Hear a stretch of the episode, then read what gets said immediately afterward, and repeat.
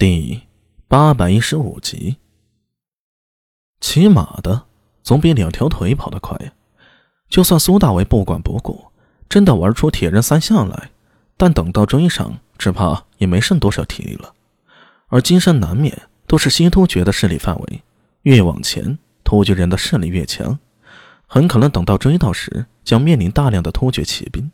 到了时候，别说追杀不成了，反被骑脸。苏大伟只是愣了一下，心念一动，加快脚步向树林冲去。他想起了赵胡儿的话：这山中有许多突厥人的补给点，阿什纳沙比不可能凭空变出许多人来。既然带了人来，那么就能推断出两个结论了。第一点，这林中必然是有补给点的，甚至是大量的战马。否则，难道这么多人都是凭着双腿跟着阿什纳沙比杀上山的？苏大为心里觉得自己推论满分，简直就是逻辑鬼才。闪身进入树林，很快他印证了自己的推论。前方一处空地上拴着不少马，但是苏大为的脸色瞬间变了，因为他闻到了血腥气。快步冲了上去，终于看清树林里拴着十来匹马，可现在这些马都被人用利刃砍伤了金角，或是戳穿了脖颈。眼看是出气少，进气多，这些马就别提能代步了，能站起来都算阿什纳沙比输。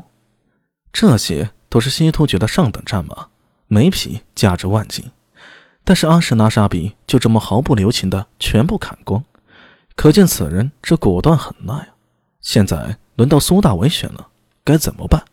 是继续追，还是就此放弃呢？追的话，只怕是追上自己也没多少体力了。反倒容易陷入突厥骑兵的包围中，不追，眼睁睁就这么看着主谋逃跑，这让苏大为十分难受。只是犹豫了一秒，他便决定追下去。现在毕竟还在山上，还没下山，山路不会有草原平时那么好走。阿什纳沙比就算是骑着马，速度也快不起来。在下山之前，自己还有机会。当然，这个时间窗口非常窄，能不能抓住？一半靠坚持，一半看命呢。贼你妈！苏大为暗骂一声，深吸了口气，拔足狂奔。夜色终归会过去，太阳照常升起。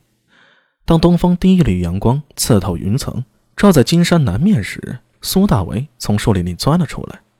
他挥手将身上的草叶拍掉，又吐出因为急奔吹进嘴里的草叶，眯起充满疲倦的眼睛向四周观察，终于。到山脚下了，看痕迹啊，阿什纳沙比还是逃下去了。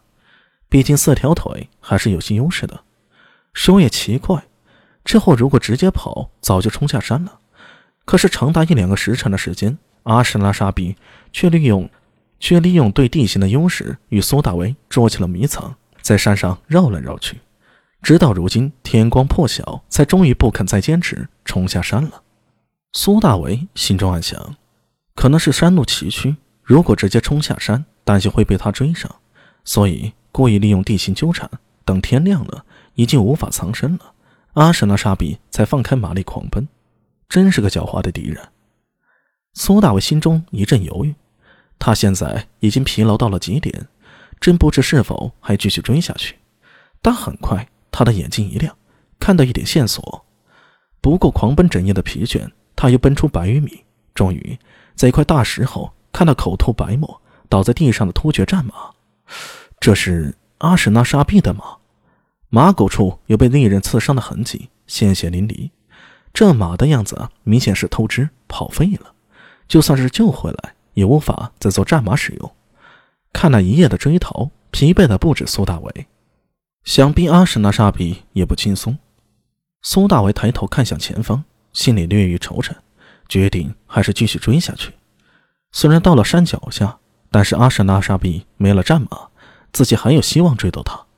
而且脑子里只是闪过陈知节说过的太宗的故事。好几次战斗中，双方都是一样的疲倦，到了最后，比的就是意志、精神、信心、勇气，或许还加上一点运气。而苏大为一向自认自己运气不差，默默调息了片刻，他鼓足了力气。沿着地上的痕迹再次向前，地上的痕迹很乱很杂，显然阿什纳沙比也濒临极限了，他很慌乱，他失去了在与苏大为正面对抗的信心了。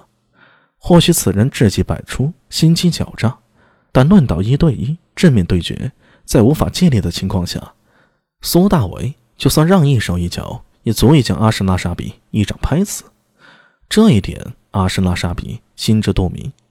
自从那一天在金山孤道崖顶亲眼看到苏大为以一敌四，瞬息间杀戮四名顶尖的突厥狼尾，阿什拉沙比就熄了与苏大为动手的念头。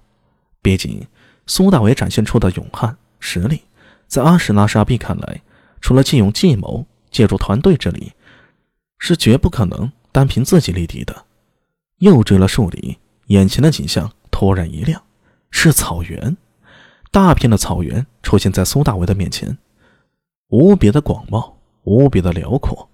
虽然是严寒冬季，地面铺满了白霜，但仍然无法掩盖这片草原的壮美。但是比起草原，苏大为更在意自己的猎物。